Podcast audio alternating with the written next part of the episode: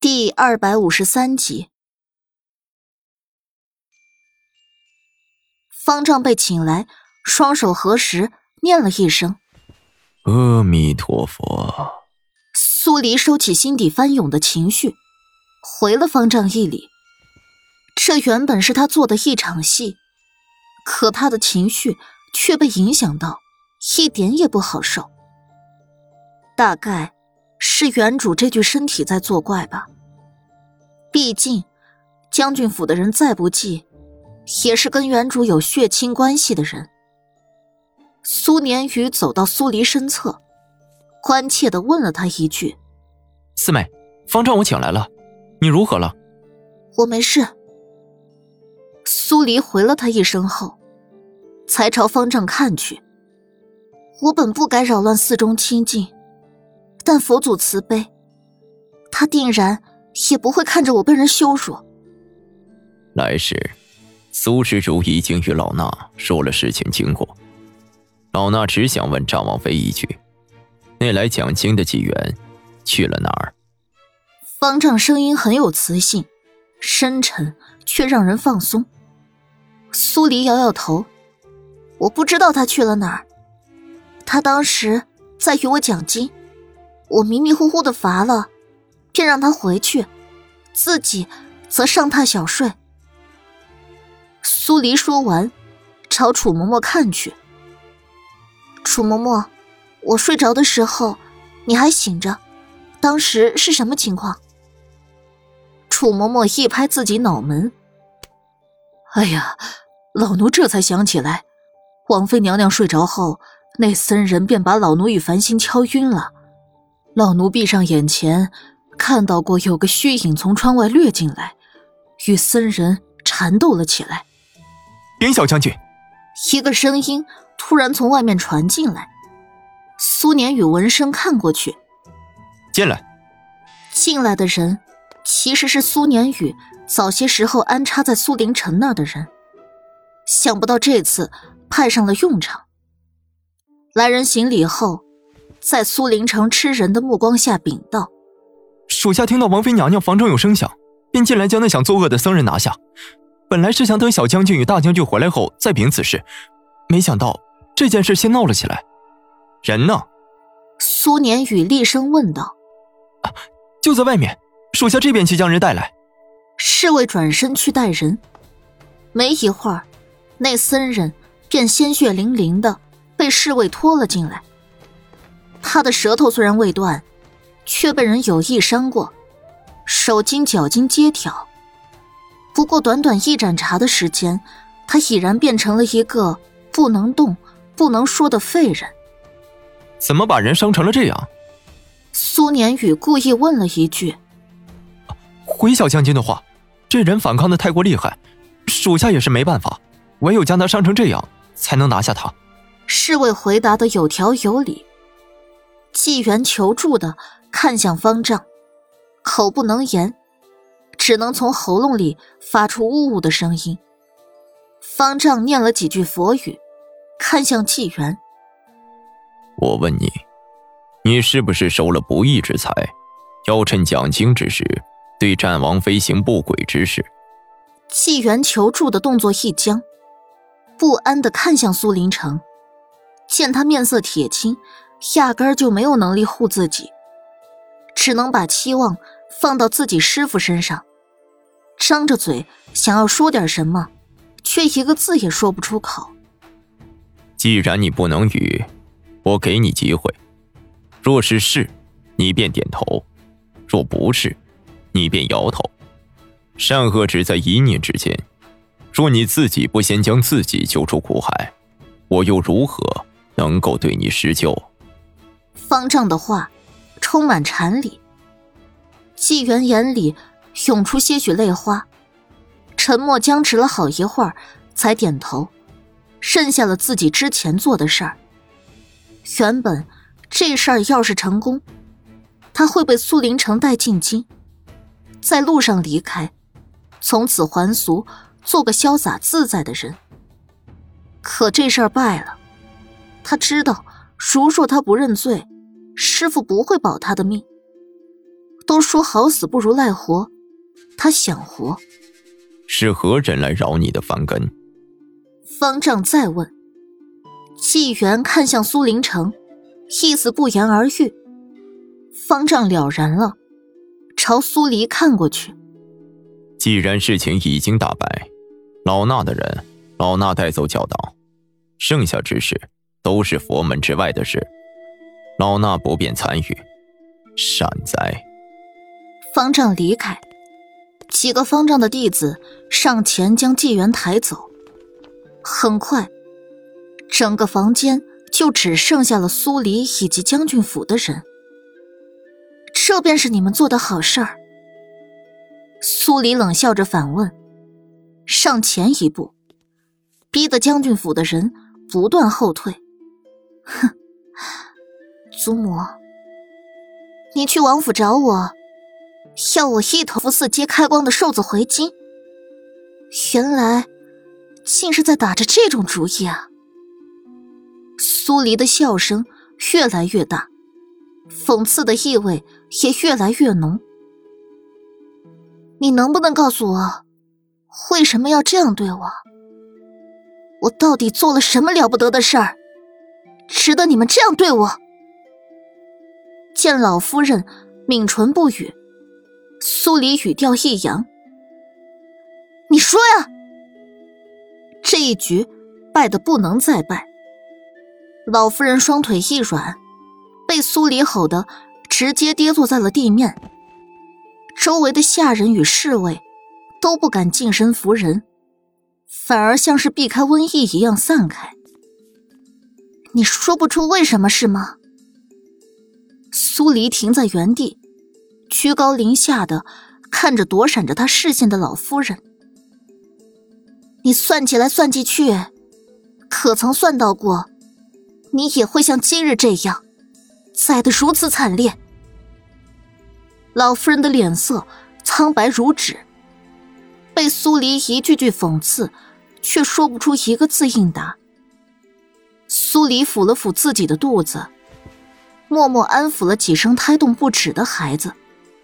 然后才抬头，视线落到那苏林城带来的人身上。你们也都亲眼看到了，我父亲是如何设计我的。莫连锦带过兵，所以我知道，你们作为将士，宁可将热血洒在战场，也不愿在这些肮脏丑陋的算计中苟活。我现在给你们一个机会，你们若是愿意脱离苏林城。我举荐你们进入先锋军。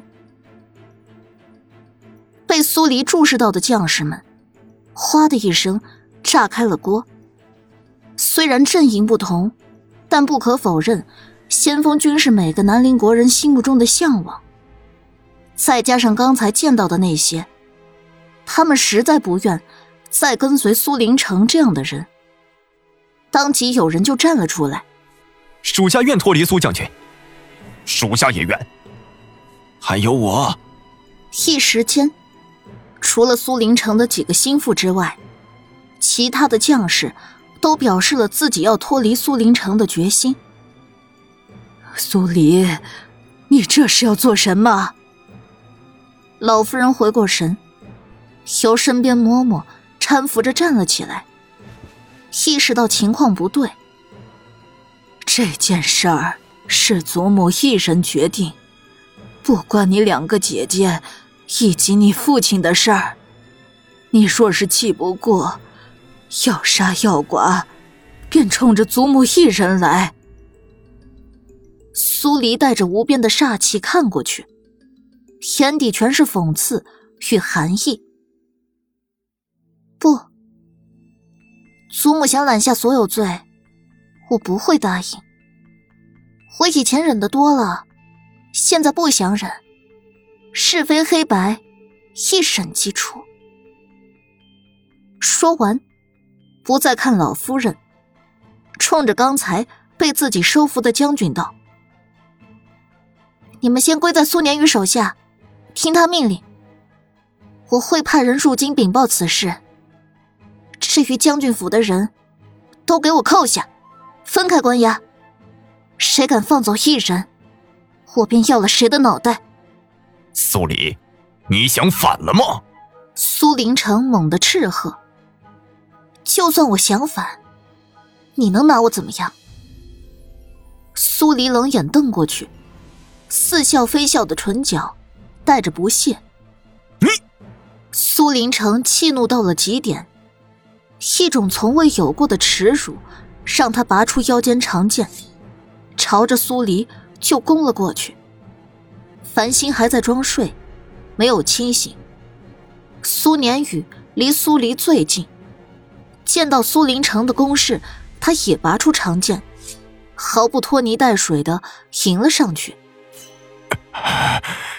逆子！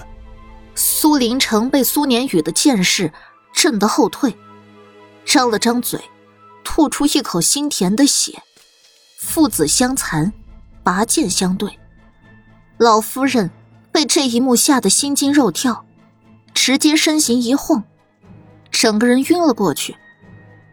祖母，苏浅月跟苏浅烟都围拢上去，掐人中的掐人中，摇晃的摇晃。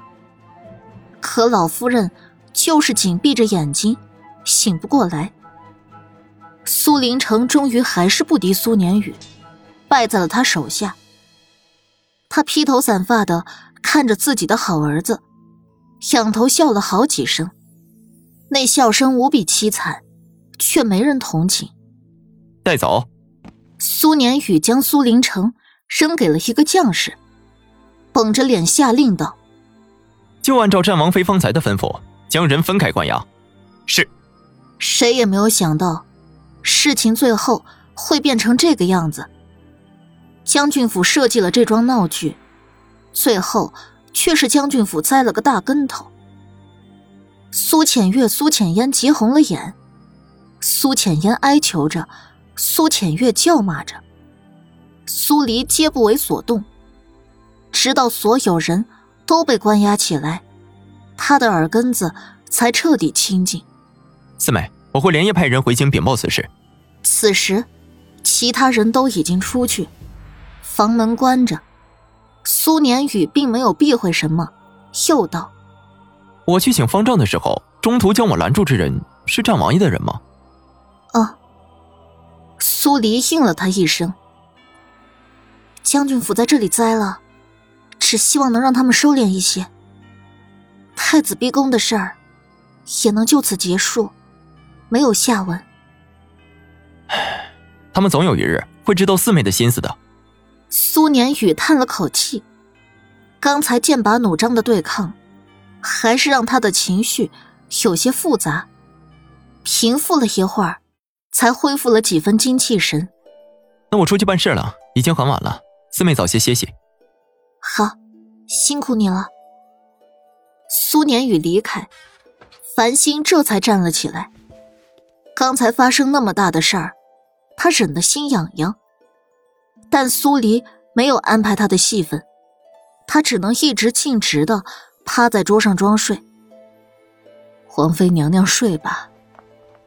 楚嬷嬷心疼的搀着苏黎，强制性的把她带到床榻。若是身子不舒服，娘娘可一定要跟老奴说。嗯，我知道了。苏黎没强撑着，躺在床上睡觉。只是，没有莫连锦在身边，他睡不着。不知道在都城的莫连锦，是不是也在像他想他的那样，牵挂着他呢？都城，莫连锦如尊煞神似的站在刑部大牢内。牢内的燕夫人已经被杀，鲜血染红了整个地牢。他的双眼还没闭上。仿佛临死都没想到自己会被杀。莫连锦盯着他的尸体，垂在袖袍里的手越攥越紧，一股股毁天灭地的杀意从骨子里蔓延而出，气势太过骇人，就连满头银发也在无风而动。长笛从大理寺那边匆匆赶来，王爷，大理寺的贾燕夫人还好好的，是谁走漏了消息？莫连锦咬牙切齿的从牙缝里挤出这几个字。从庆阳城回京后，明面上，他把燕夫人送进了大理寺的地牢，可暗地里又将人转移到了刑部大牢。这件事儿做的人不知鬼不觉，无足人数次刺杀，也都发生在大理寺的地牢内。为什么会有人识破了他的计划，跑来刑部大牢刺杀成功？已经在查了。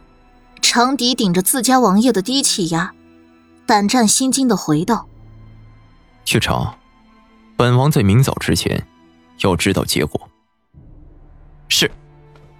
长笛离开，整个大牢又只剩下了莫连锦。